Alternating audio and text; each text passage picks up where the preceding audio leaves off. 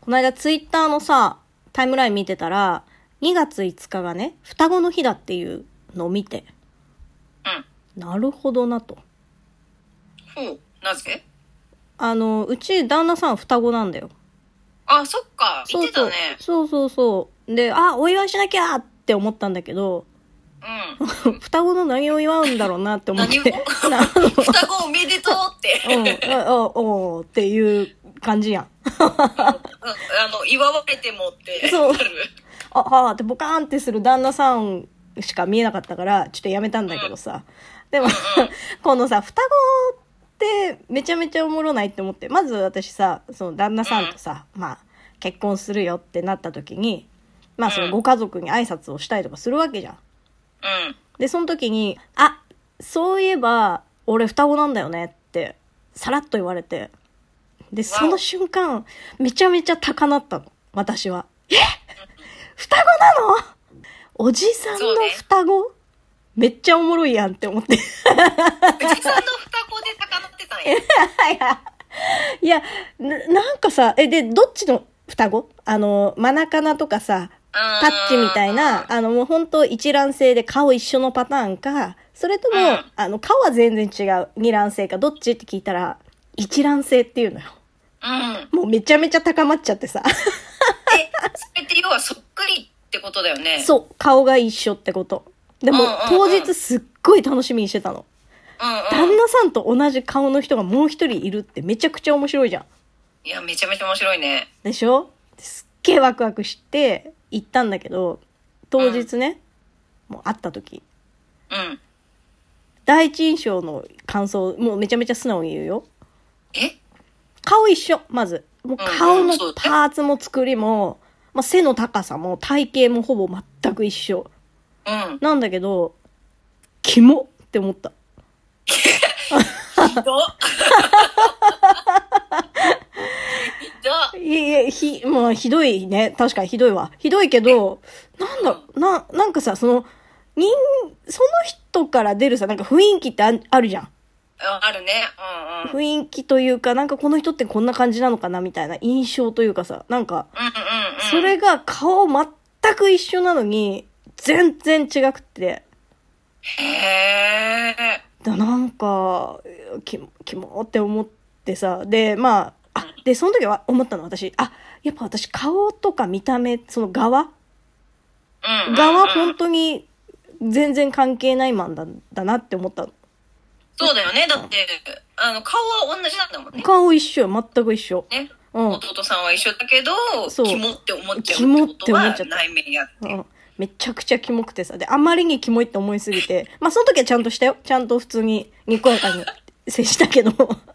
で、帰よくやれたな。いや、全然やるよ、そこは。大人だから、ちゃんと。えできるけえど。でも、帰ってきて、やっぱちょっとあんまりにね、こんなにキモいと思ってることが、罪悪感があって、旦那さんに。ちょっと、うん。耐えきれなかったの。で、ごめん、っつって。ちょっと、一個だけ言わしてもらっていいって。弟めっちゃキモいねって言ったら、 なんつってたいや旦那さん。めちゃくちゃ笑ってた。そうなんだ、あいつキモいんだよって言って。いや、ほんと。だなそうそういうのさ、ちゃんと受け止めてくれる懐の広さよね。何でも言っちゃうから。だね。ね。優しいよね。優しいね。うん。いや、キモかったな胸胸バさあ、始まりました。下松の胸バーンラジオ。イェイというわけで、 盛り上がっちゃったね、オープニングトーク。ーン盛り上がっちゃったね。いや、身近に双子がいるって面白いね。いや、面白いよ、ほんと。うん、いいな。ねあ全然関係ない話していい。の、いいよ何鼻の穴ってさ、いつから膨らませるようになった 全然関係ねえ な。できるようになったこれ。えこーれ。覚えてないよ、そんなの。え、できるのいや、できる、できる。え、本当あ、できる。 え、できるでしょ、これみんな。いや、なんかさ、そのさ、こ小技系例えば、うんあの、指鳴らすとかさ、まぶたひっくり返すとかさ、ああとなんかこう、空気飲み込んで自由自在にゲップするとかさ。そういう小技はさ、やっぱなんかこう、ななんつうの、こう、練習して、できたっていう、その感動がないとやっぱ覚えてないわ、私は。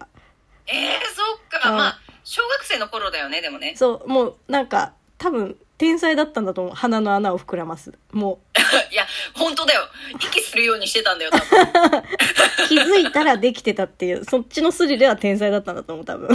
いいないや私うちの母が、うん。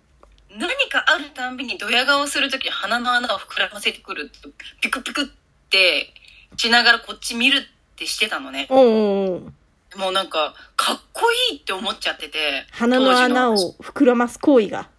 そうなるほ膨どらませるってかっこいいって思ってめちゃめちゃ練習したの小学生の頃、うん。才能ねえな。練習しないとできなかったんかよ。そうだよ練習しないとできなくて、うん。でできるようになったんだけど逆に、うん興奮するといつも鼻膨らんじゃうようになっちゃって い緩くなっちゃったの鼻の 穴が。